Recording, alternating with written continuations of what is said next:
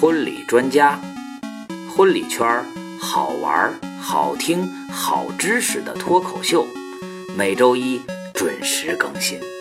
大家好，我是俊博，我的微信号是幺三三八幺三三零九二七，欢迎您加为好友，多多交流，咱们一起为婚礼事业添砖加瓦。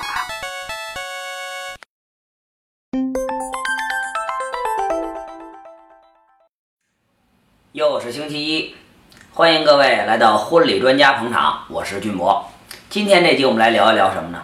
聊一聊前两天刚刚主持过的一场婚礼。这场婚礼给我个人留下了挺深的印象，哇，特别特别有情怀，真是感动到我了。那么在说这期话题之前，我们先来卖个关子啊，把话题先带回来，带到关于一场婚礼的策划，我们到底应该怎么去做？说白了啊。呃，我相信这个问题要是问到全国的策划师或者婚礼人来讲，这事儿就问的没完了。问一千个人会有一千种不同的答案。但是俊博和伙伴们也归纳过几个点，比如说啊，我们认为婚礼策划应该是分为两点的，一个就是环境，另一个就是环节。其实婚礼当中就是做这两件事儿嘛，环境环节就组成了一场婚礼。那么到这儿，今天我们就提出一个疑问了啊。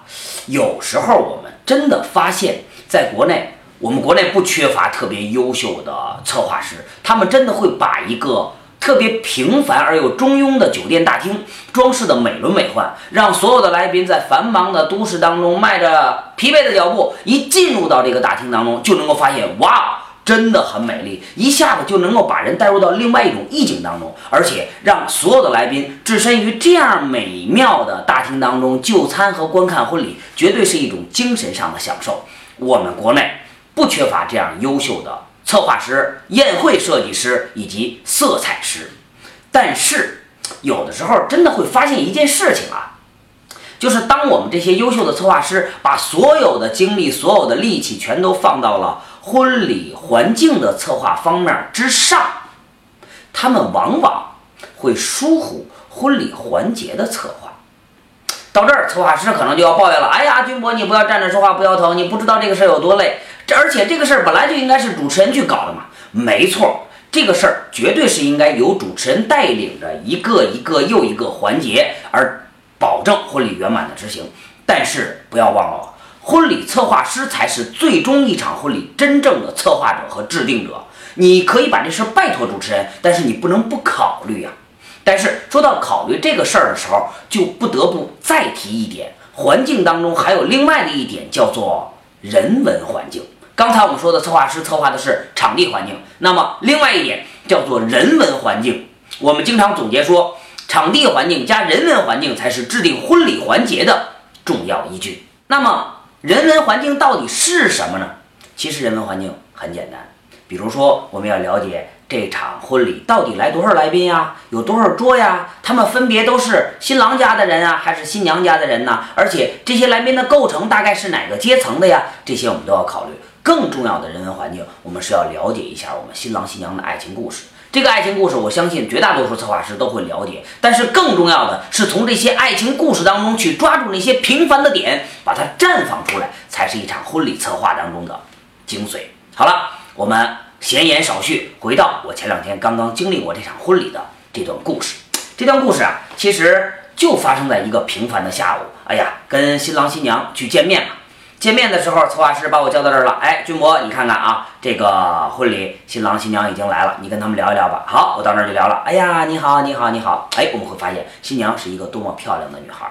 那么在聊天开始的时候，我发现我们新郎新娘不是特别爱聊天，也不是特别爱说，说起来都特别特别腼腆。到这儿，军博就开始跟他聊了，说这场婚礼要想做得好，其实有一个很重要的事儿。我问你，新郎新娘，你们知道吗？其实我特别不愿意站在舞台的一边拿着麦克风乐乐乐乐说，说完就走。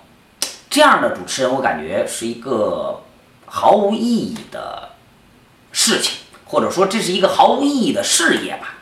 呃，我真的个人最期望的一种状态是，我能够成为你们的朋友，我站在舞台一边儿去讲述着你们的故事，我能够感动着你们的感动，纠结着你们的纠结。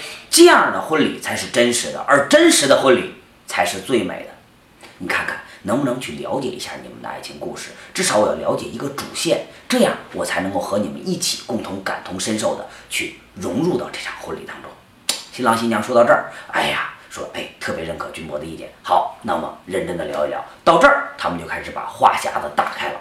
新娘啊，真的是呃挺有情怀的一个人。在聊之前，跟她老公说：“你能不能先出去，我单独跟俊博一块聊一聊啊？”哎，这个新郎说好，挺配合，那他就出去上大街上溜溜弯，然后新娘就开始慢慢的和我聊起了他们之间的故事。他们这故事不聊不知道，一聊还真是感觉很曲折。为什么？尤其是这个女孩，你能够从她身上体会到一种力量。新娘和我讲，她说，呃，其实，嗯，在决定要举办这场婚礼的时之前，嗯，我纠结了好久好久。因为我和我现在的先生，呃，恋爱时间也不是特别特别长，是在他的努力追求之下，然后我才答应了他的求婚，才有了今天咱们见面去聊我们爱情故事的这个场景。嗯，不怕您笑，其实我以前有过一段婚姻，而且还有一个小孩儿。呃，那段婚姻很不幸，呃，那些难忘的。纠结的、痛苦的过往，今天在这里也不聊了。就是说，当我那段婚姻结束之后，我整个人都处在了一种特别特别不好的状态。呃，主持人，我不知道你能不能理解，在一个女人最迷茫、最失落的时候，这会儿能够出现一个人，去关心你，去照顾你，去和你聊天，并且在和你交往过程当中，慢慢慢慢迷恋上你，对你展开追求。这对女人是多么大的一种幸福和恩赐，你知道吗？其实，我刚开始我认为我有点配不上我们家的先生，因为我曾经有过一段婚事，而他还一直是单身。但是我没有想到，他是对我是如此的坚决，对我是如此的深情。后来我们就这样慢慢相处，他对我还有对我的小孩都是那么的好，为我做出了太多太多的事情，所以我真的期望。在这场婚礼当中，能够有一个环节，让我真正的去向他去诉说一份心声，去表达一下我对他的这份眷恋和感谢。说到这儿啊，然后我们跟策划师，我们两个人就开始聊开了，用什么样的方式去表达呢？尤其这个女孩曾经有过一段过往，比如说我们要用一封信去表达这种情怀。亲爱的，我特别特别感谢你，特别特别感恩你。我感觉味道有点太浓了吧。会不会把爱说得太明，有一些不够矜持，不够美丽？尤其是对于一个女孩，对男孩来讲，那么应该用一种别的什么方式呢？比如说用跳舞吗？哎呀，新娘一个女孩又不是那么热辣的女孩，怎么能够用跳舞那种方式来表达呢？后来我们就沉静下来，开始慢慢思考，终于。这都已经是跟新郎新娘见过面之后了，我们我跟策划师开始沟通啊，聊聊聊聊聊，然后终于也是在新娘的提示之下，我们想到了用一首歌。当时提前要问一下新娘自己的五音条件怎么样，如果一个人五音条件基本上没有问题的话，我们可以用两种方的方法。来解决现场唱歌的问题。如果现场的音响要不够好，或者是新娘太过于紧张，其实可以让新娘提前去录音棚，把音频提前录制好，现场对口型就可以了。这也是一种真情实感的表达。但是没有想到啊，这个美丽的新娘特别特别坚持，说我一定要在现场真人真声的去唱出这首歌，不管我唱的好与坏，不管我唱的时候是否会泪流满面，是否会哽咽停在那里，我也要坚持亲自为我的爱人。唱响这首歌，因为它代表了我一种真实的感谢和情怀。这首歌说到这儿，各位朋友猜出来没有？能不能够想起这段旋律？我相信熟悉旋律的朋友都应该听出来了。没错，这就是郑秀文唱的那首《终生美丽》。其实这是一首粤语歌。那么这首歌的歌词？各位伙伴，有没有认真的去读一下？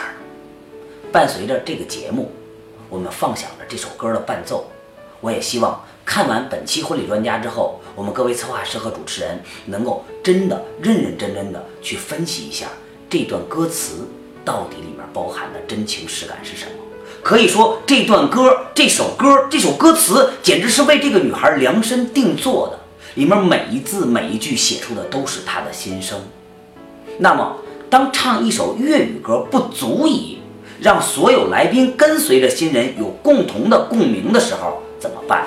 这也是我们在婚礼策划当中的一个难点。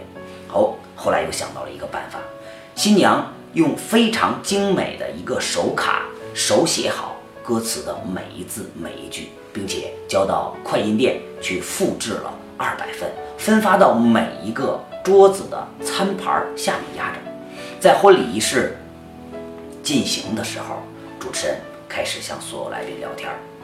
呃，亲爱的朋友们，我们新郎已经向新娘表达完心中的这份情感，你们知道吗？今天这个女孩儿也有一份特殊的情感，想要向自己的爱人去表达。听着这淡淡的音乐，朋友们有没有发现，在每一个圆桌餐盘的下面，轻轻地压放着一张？美丽的卡片，而这卡片上是手写的娟秀的字迹，这是什么？这是一首歌的歌词，而这首歌词表达的就是新娘的心声。让我们伴随着这美丽的文字，一起来倾听，一起来共同感受一份爱的告白。说到这儿，伴奏的音乐就响起来了，新娘拿起了麦克风。两眼含着晶莹的泪水，真的是非常感动，开始对新郎去唱响了这首《终生美丽》。终生美丽，送给天下每一个女人。我想，女人有追求幸福的权利，有追求被爱的权利。当经历过一次挫折，不应该就从此低下头，怕风吹，怕雨打。反而，我建议更应该走出去。看看外面的世界有多么美丽，你会发现还有一个人在等你，所以也可以在你的婚礼上大声的唱响自己的世界，唱响这首《终生美丽》，祝福天下有情人终成眷属。也希望本期这一段小小的故事给婚礼圈的伙伴们一点点小小的提示。感谢各位收看本期的婚礼专家，我是俊博，我们下期再见。